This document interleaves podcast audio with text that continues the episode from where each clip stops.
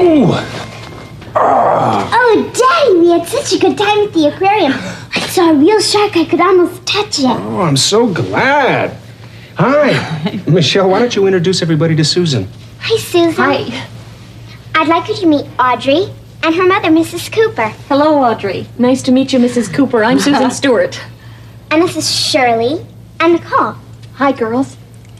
Come on in. Come on in, Mrs. Cooper. Come on in, everybody. The aquarium was so exciting. I had never been there before. The girls learned a great deal. Frankly, so did I. Well, please sit down and tell us all about it during lunch.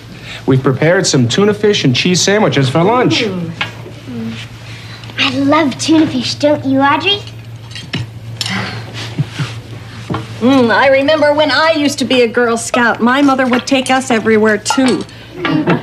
Susan, I understand you're in the toy business. Yes, I am. My company manufactures toys and games for children Susan's vice president in charge of new toys and games. and the marketing of new toys and games. Can we test a new game for you, Susan? That's an excellent idea, Michelle. I happen to have a game which I brought home to study. Let us try it. Don't you want to play? Nicole, Shirley, Audrey? We tested it last week on 12 to 15 year olds, and they found it to be too easy. In other words, boring.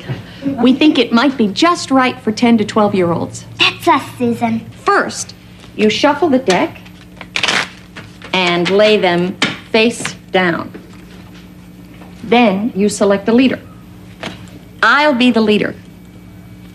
The leader takes the first 10 cards and lays them face up on this stand. H T E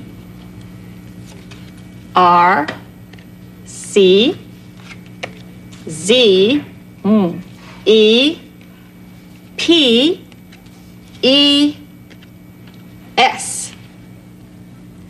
Everyone gets a turn going counterclockwise, left to right. You have 30 seconds to make a word using as many letters as possible. You get one point for each letter, plus the person with the longest word gets 10 extra points. The first one to get 100 points wins. That's easy. Okay, let's go around the table. You first, Audrey.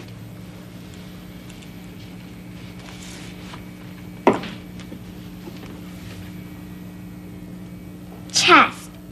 C H E S T. Good. That's five points. Next, Nicole.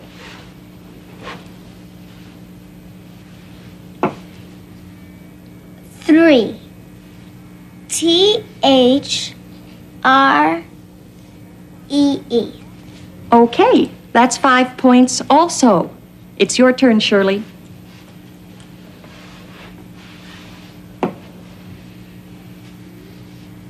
Creep.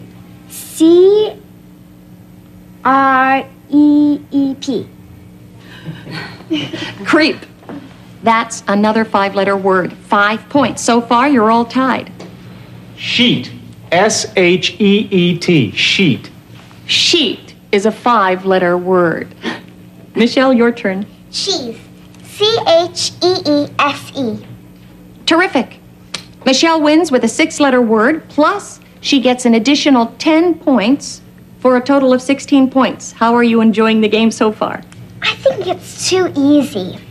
Too easy? Michelle? It's okay, Harry. Michelle is quite.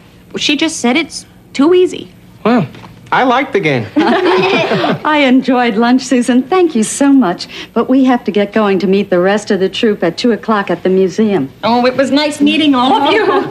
I hope you have a wonderful time at the Museum of Natural History. Goodbye, everybody. Have a good time. See you in front of the museum at 5 o'clock. Oh, okay. thanks, Mr. Bennett. That'll be fine. And thanks again for the lunch and for the game. Goodbye, Susan. It's not a bad game. It's just slow. Just slow. You helped save our company a lot of money. Bye bye.